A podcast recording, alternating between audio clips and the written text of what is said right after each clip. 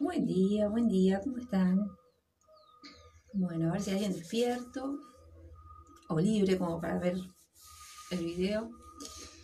Bien, está fresquito hoy, no sé qué pasó, pero la temperatura se vino abajo.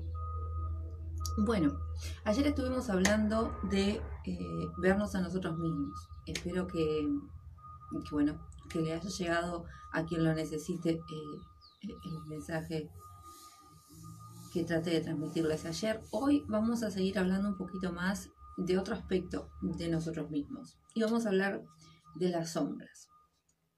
Este término fue utilizado eh, por primera vez por Carl Gustav Jung, lo deben haber oído nombrar, o si no, bueno. Eh, en, el campo de la psicología es, un referente muy importante. Bien, em, él se refería a la sombra como esta parte de nuestra personalidad que decidimos rechazar o esconder. Eh, ¿Qué pasa? Eh, hay ciertas cosas que al momento de que nuestra personalidad se va formando, nosotros decidimos eh, esconder determinadas partes de nuestra personalidad y la escondemos en el inconsciente, la escondemos por ahí, la ocultamos, la reprimimos, no permitimos que salga. Intentamos controlarla. Y esto eh, eh, está compuesta por secretos, por, entre comillas, malas costumbres, por mentiras, por deseos primitivos, mm, por, por un montón de cosas que decidimos ocultar, por vergüenza, por miedo al juicio, por lo que sea, por, ser rechazados, no importa. La cuestión es que es una parte de la personalidad que nosotros decidimos ocultar o reprimir. Lo importante de esto es que las sombras no desaparecen, simplemente quedan ahí ocultas, nosotros las guardamos.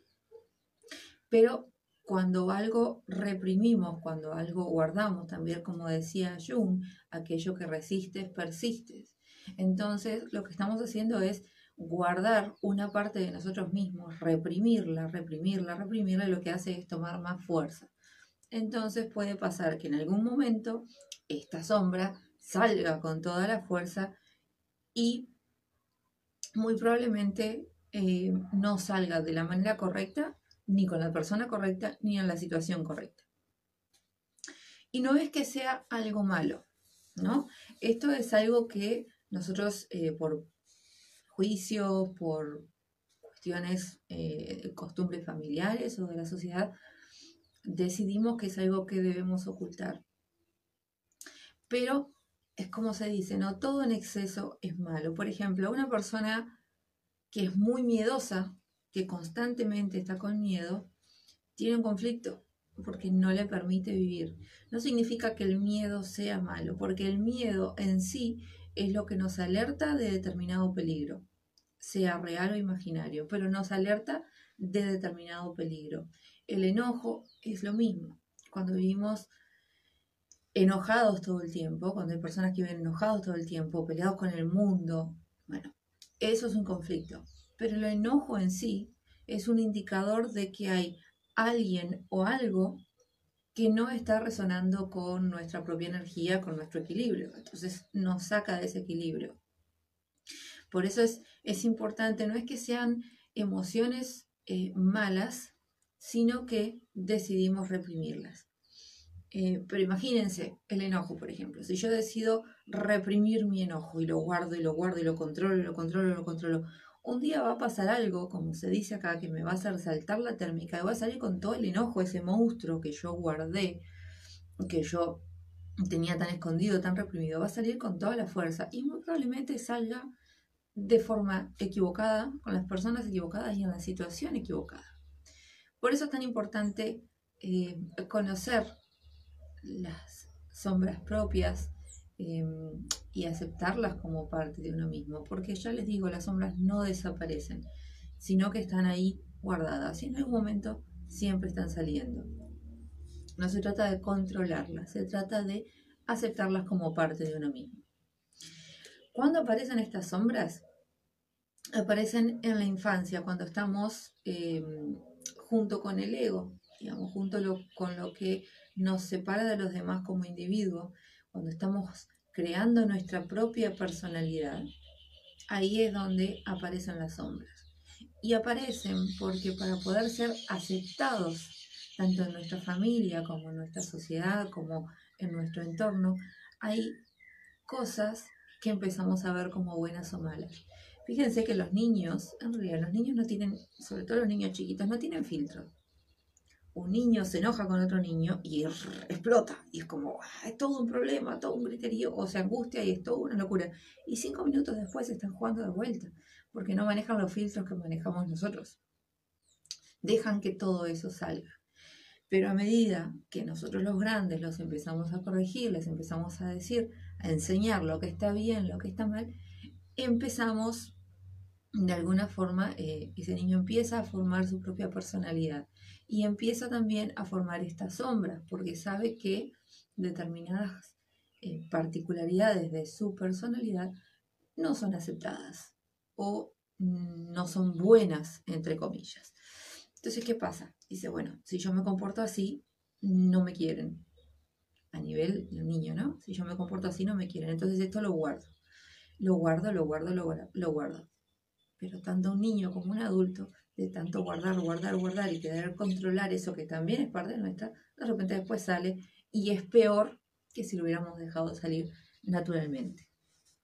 Eh, de nuevo, aquello que resistes, persiste. Cuando guardamos algo, escondemos algo, en algún momento va a salir y probablemente salga de la peor manera. Em, lo otro que les quería decir, eso, ¿qué pasa cuando rechazamos a la sombra? Se convierte en un monstruo, es como cuando nos negamos a nosotros mismos eh, cierto comportamiento. Y, pasa mucho con, y pasa mucho con las adicciones, por ejemplo. Porque de repente hay una adicción a algo que tenemos y yo lo veo como una parte mala de mi personalidad. Entonces empiezo a reprimirla, empiezo a guardarla. Y cuando no buscamos la ayuda correcta, pasa que empezamos a crear eh, ante esta situación un monstruo, un monstruo enorme, que tiene muchas cosas más guardadas, porque eh, todo esto tiene connotaciones atrás que no tomamos en cuenta. Entonces, empezamos a, querer controlarlo, empezamos a querer reprimirlo, empezamos a no querer hacerlo. Y pasa que cada vez que nos encontramos con una situación que nos va a hacer caer en esto que estamos evitando, oponemos resistencia. Al oponer resistencia a este monstruo que creamos, le damos más poder. Y llega a ser tan grande que termina controlándonos. Entonces, por eso es tan importante esto de las sombras cada sombra, cada cosa que nosotros ocultamos de nosotros mismos, forma parte de nuestra personalidad, forma parte de quienes somos. Si lo ocultamos, lo único que hacemos es reprimir una parte nuestra. Es importante, así como les decía ayer, eh, el ejercicio de intentar hacer, eh, bueno, plantear como observadores cada etapa de su vida, cada parte de su vida y ver qué está pasando, si están conformes o no, qué está sucediendo, qué les gustaría cambiar, no desde el juicio, sino desde la objetividad, como si lo estuvieran viendo de afuera. Con las sombras es lo mismo. Estaría bueno que se tomen un, tiempo o que durante el día vayan pensando cuál, cuáles serían mis sombras, qué es eso que yo oculto de mí mismo. ¿Se acuerdan que hablábamos el primer día de, de la ley de los espejos? Bueno, ahí es algo, em, eso es algo que nos ayuda muchísimo a encontrar las sombras. Porque de repente nos encontramos con una persona que constantemente está juzgando, que constantemente está criticando a los demás. Y es alguien con quien de repente nos encontramos cinco minutos y nos deja la cabeza así, porque lo único que tiene para hablar son quejas, chusmeríos, críticas, y vive de eso, de estar viendo a los demás y de repente a uno no, eh, le hace un ruido tremendo, es una cosa súper molesta, es como que, ay, no puede ser que esta persona esté constantemente hablando de lo mismo. Entonces, como les decía, el espejo nos está diciendo, hay un conflicto dentro nuestro que nos está haciendo ver que eso nos molesta y nos molesta muchísimo. Puede ser una sombra, puede ser que esto de estar jugando, o muy probablemente sea una sombra de esta persona, pero si por algún, momento, por algún motivo se está reflejando en nuestra vida es porque hay un conflicto en nosotros. Si nos molesta, lógicamente, si yo veo personas que están criticando todo el tiempo y no me importa, no es un problema, no significa un problema. Ahora, si yo veo a alguien que se pone a criticar y a mí me hace hinchinchar, me hace hervir la sangre, bueno, ahí hay algo a lo que tenemos que llamar la atención. Entonces, es eso. Eh, de repente el problema que hay, la sombra que existe con el juicio es que tal vez yo sea demasiado exigente conmigo misma, yo me esté juzgando demasiado. O me impida ver errores en otras personas, sea por el motivo que sea. Entonces ese, esa sombra la reprimo, la reprimo, la reprimo y estoy por un tema moral, por un tema de sociedad. Eh, pero no sincero conmigo mismo, es tipo, no, no, yo no puedo hacer esto, mira si yo voy a estar criticando, ¿no? Que de ninguna manera, y resulta que para adentro estoy criticando todo el tiempo, o me estoy criticando a mí, que es lo mismo. Eh, el conflicto ya sea para afuera o para adentro, el conflicto es el mismo, la polaridad es diferente, pero el conflicto es el mismo. Así que, bueno, los invito a animarse a buscar sus sombras y sobre todo hacerse amigos, aceptarlas como parte de uno mismo. No podemos vivir rechazando algo que es nuestro.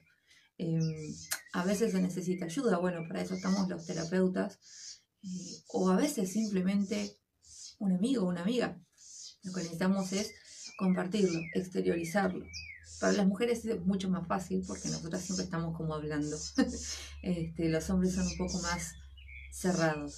Pero les puedo asegurar, y, lo he visto en, la experiencia, por lo general cuando un hombre se decide a, ir por esta clase de terapias, es impactante el cambio que tienen porque la búsqueda es más directa. Eh, una de repente se va un poco más por las ramas porque necesita exteriorizar un montón de cosas al mismo tiempo. Pero bueno, es, es muy importante, sobre todo que nos estemos viendo, recuerden que el cambio siempre empieza por uno mismo, siempre.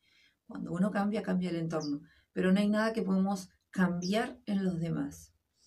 Si hay algo que nos molesta, ¿dónde está el conflicto? En nosotros. Bueno, vamos a cambiarlo ahí para que el reflejo sea distinto, para que lo que el universo nos esté mostrando como espejo sean otras cosas. Bueno, vamos a sacar una carta para ver el mensaje de hoy de un curso de milagros.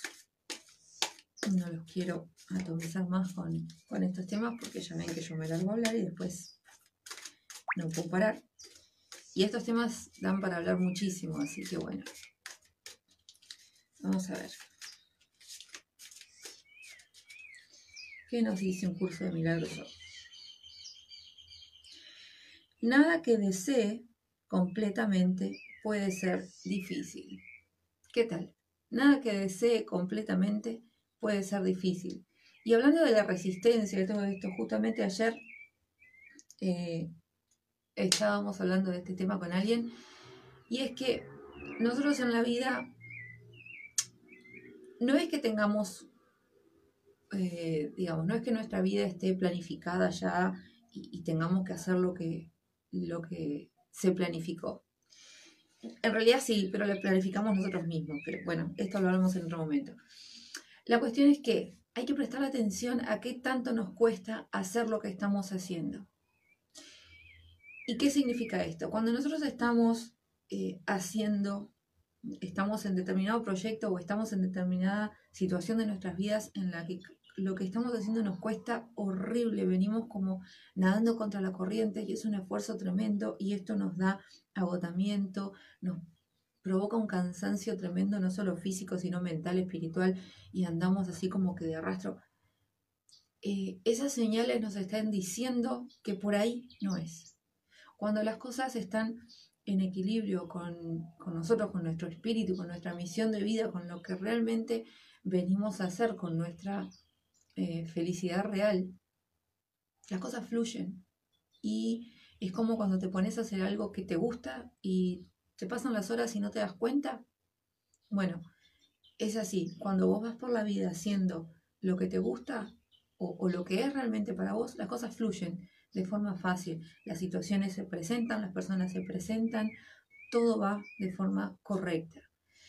Cuando estás haciendo algo a lo que le tenés que poner demasiado esfuerzo y termina agotándote, termina robándote la vida, la tranquilidad, la paz, el equilibrio y todo empieza, recuerda que cuando uno pierde el equilibrio todo el entorno empieza a complicarse. cuando uno está nadando contra la corriente con tanta fuerza termina agotándose y no se llega muy lejos porque va a llegar un momento que no vamos a poder más. más. Entonces es eso. Esperen que se me la carta. O nada que desee completamente puede ser difícil. Justamente por ahí va. Si es algo que yo deseo realmente, si es algo que está en equilibrio con mi espíritu, con la misión de mi espíritu, con la misión de mi alma, con lo que me hace realmente feliz, eso se va a dar. Las piezas se van a acomodar en el lugar en el que tienen que ir. De lo contrario va a ser muy difícil, porque estamos nadando contra la corriente, estamos haciendo algo en contra de nuestra propia voluntad. Bueno, con eso los dejo. Espero que la información de hoy les haya servido y nos volvemos a encontrar mañana. Que tengan un lindo día. Chao.